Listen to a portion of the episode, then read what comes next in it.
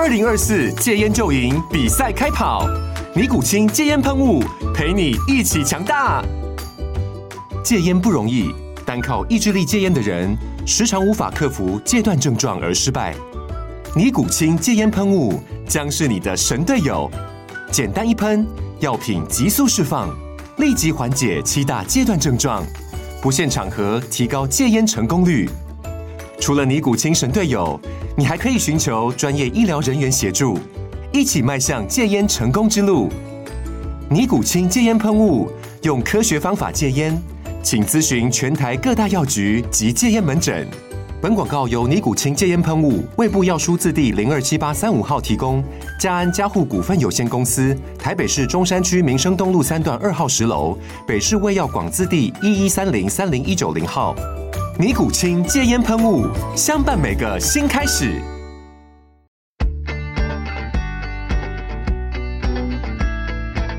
美股航海日志，每天三分钟，帮你分析美股走势与大小事。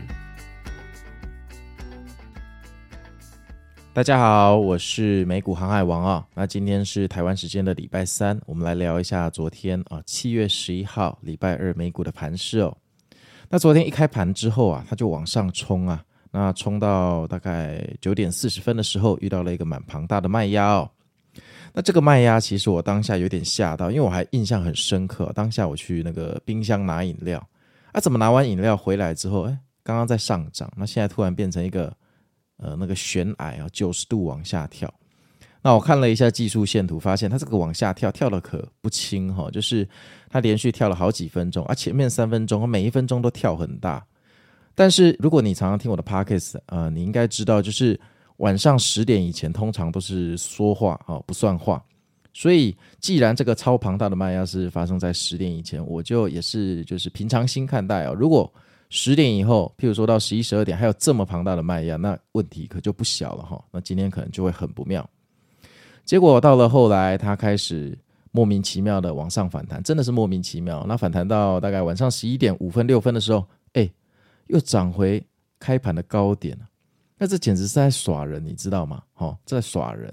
但是就像我们说的，还好我们刚刚十点以前有平常心看待啊。那这个时候我们要观察的重点就是，它既然涨回一样的高度，那是否会再遇到一样强大的卖压呢？好，这个时候我就蛮专心看盘的，结果一看发现啊，它遭遇到的卖压大概是九点四十几分那个时候的三分之一左右，就比较小。那这个就给了我一点底气哈，因为我认为好吧，那没想到这个这边的卖压哈，其实啊囤积的量没有很多，那就逐渐被消化掉了。于是我就敲单再买了一些部位。那如果你不是做当冲或隔日冲或短线的交易者，这个时候敲部位其实没有什么必要哈，因为因为在这个时间点呢、就算它消化了很多卖压，它的下半夜还是有可能会跳水崩盘哦，因为毕竟呃明天呃就是礼拜三，还是有个 CPI 的数据镇守在那里。那到底大家是想要赌这个数据，还是想要呃从这个数据的眼前逃走？那个其实下半夜才知道哈，所以在这个时间点进去。好，除非你是全职的交易者，不然这种时候进去，其实它比较像当冲的做法，哈，它不是一个中线投资的做法。好，那下半场打开啊，到半夜两点半又莫名其妙往上反弹一波行情，但这个时候大概就十分确定了哈，因为呃半夜两点半这个位置基本上就是要决定下去的位置，那要下去却不下去，好，那就表示好吧，在这里哈，庄家想拉升，哈，那空头可能怕。这个明天的 CPI 数据啊，大家就纷纷回补，准备这个爆米花看戏啊。那除了这个，我也找不到其他的理由来解释这个呃这个尾盘的反弹哈。但没关系，理由不重要，重点是这样的反弹发生了哈。今天礼拜三发生反弹的几率其实正在增加。那我们要不要呃替这个反弹做准备，还是我们还是决定看戏？这个要自己拿捏哈。但是是我的话，我会做一点准备哈。因为通常 CPI 这种数据发布前哦，如果尾盘没有跳水，反而拉高哦，就表示大家还是乐观看待。那数据只要没有超级烂，乐观看待的情况下，基本上都不会太差哈，不会太差。那这个礼拜也有很多联准会的官员讲话。那自从礼拜一有一个官员说啊，七月我们还没决定加息啊，啊，那市场气氛从他讲话完的后一分钟就开始有了微妙变化。所以这个也是我慢慢去修正啊，上礼拜五。我看衰看空的一个预期哦，慢慢是礼拜一、礼拜这两天的盘势啊，帮我自己修正了一个预期。